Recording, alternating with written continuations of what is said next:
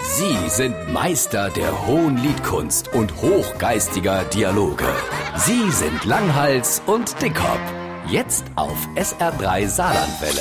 Jetzt mal mit so ein bisschen Abstand. Wie hat dir dann die SR3-Hörerkreuzfahrt gefallen? Also abgesehen von unserer Unerkunft, wo mir mit drei Mann in einer Kabine gelehrt haben, von denen immer einer geschnarcht, gehuscht, gejammert hat, war's schön. Gell? Wir hatten zwar einige Auftritte, aber doch trotzdem genug Freizeit und haben unheimlich viel gesehen. Und es hat immer Essen gern, wenn du Hunger hast und wenn du keinen Hunger hast. Und bei so viel Saarländer musst du noch nicht einmal Hochdeutsch schwätzen. Aber eine Sache hat mich doch gewaltig genervt. Ja, sag mal, vielleicht kennen wir die ja weitergehen, die sind froh, wenn sie Rückmeldungen Nee, kriegen. das betrifft nur mich persönlich. Um was geht's da?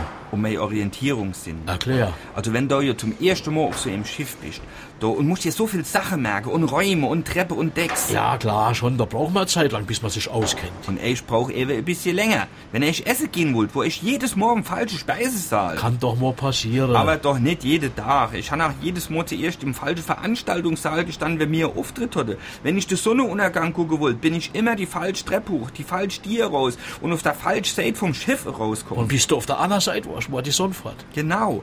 Und mein Zimmer habe ich auch nie gefunden. Jede Abend auf dem falschen Deck in die falsche Richtung. Nur Emo. Am vorletzten Tag habe ich mich kurz gefühlt wie ein Held. Wie dat? Ich habe auf Anhieb die richtige Treppe, die richtige Richtung und die richtige Decke von und han vor Zimmer 463, 463 gestanden. Aber Ich war am falschen Schiff.